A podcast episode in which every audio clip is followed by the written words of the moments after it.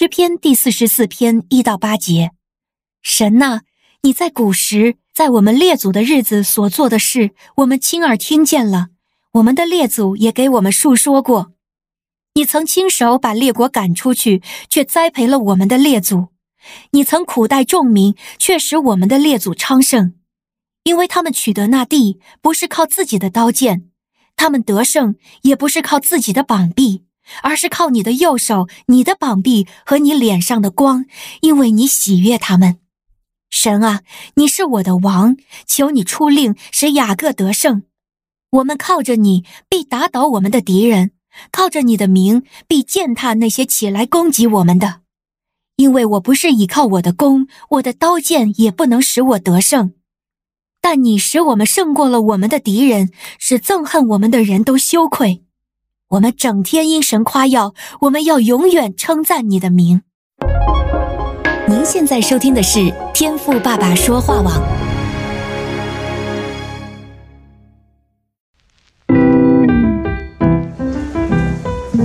美好的一天，不论你是在早上、中午还是晚上，向您推荐一款能够滋养你灵魂的特调饮料。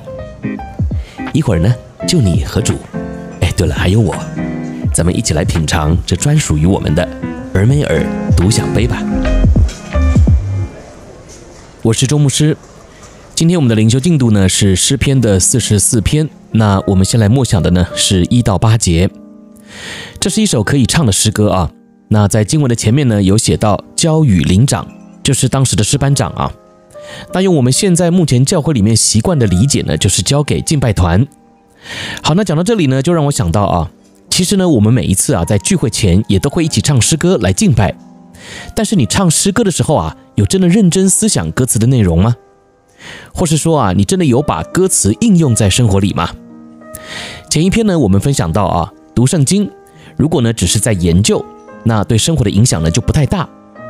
可是呢，如果你可以转换一下心态啊，并且呢在生活当中尝试体验一下，诶，那么你确实就可以惊艳到神话语的力量了。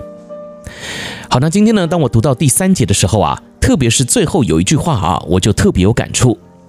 第三节说，因为他们不是靠自己的刀剑得地土，也不是靠自己的膀臂得胜，乃是靠你的右手、你的膀臂和你脸上的亮光，因为你喜悦他们。好，这节经文呢，说到过去的这群以色列百姓啊，他们之所以呢能够赶出外邦人，经验到得胜，并且呢可以承受地土。并不是呢，因为靠自己，而是靠着神的右手、膀臂，还有神脸上的亮光。因此呢，今天呢，我就想要带大家一起来思想啊，这三样过去使以色列民得胜的关键，今天是不是也是你生活得力的关键呢？首先呢，是神的右手啊，手呢是拿来做事的。因此呢，我不知道在你的生活中啊，事情呢都是你自己在做呢，还是你愿意交给神，让神来做呢？那我这里的意思呢，并不是要告诉你啊，不用做事，而是呢，在讲我们的心态。常常呢，我们都是希望让神来帮我们做事，而不是问神我们该怎么做。也就是说呢，神啊，我想要那块地，请你帮我赶出那里面的人，然后呢，把那块地给我。这个呢，通常就是我们的想法啊。但是呢，让神来做事的观念呢，是这块地啊，是神说要给我的，而且呢，神还会要我起来行动，去得地为业。所以呢，当我们愿意顺服神的时候啊，神的手啊就开始工作了。而接下来呢，所提到的膀臂啊也是一样哦。膀臂呢通常是用来抵挡攻击的，因此呢，当我们遇到危险的时候啊，也绝对不是靠我们自己的力量来抵挡，而是呢得要靠着神才能够化险为夷。至于最后啊，经文所提到的神脸上的亮光是什么呢？其实啊，就代表了一个印证，就是当你愿意与神同工。顺服神往前行的时候呢，他脸上的荣光呢，就将会成为你的底气，因为你现在开始所经历的每一件事啊，就将会有神为你背书。那这个呢，就是圣经里面所讲的啊，凡他所行的，尽都顺利的祝福了。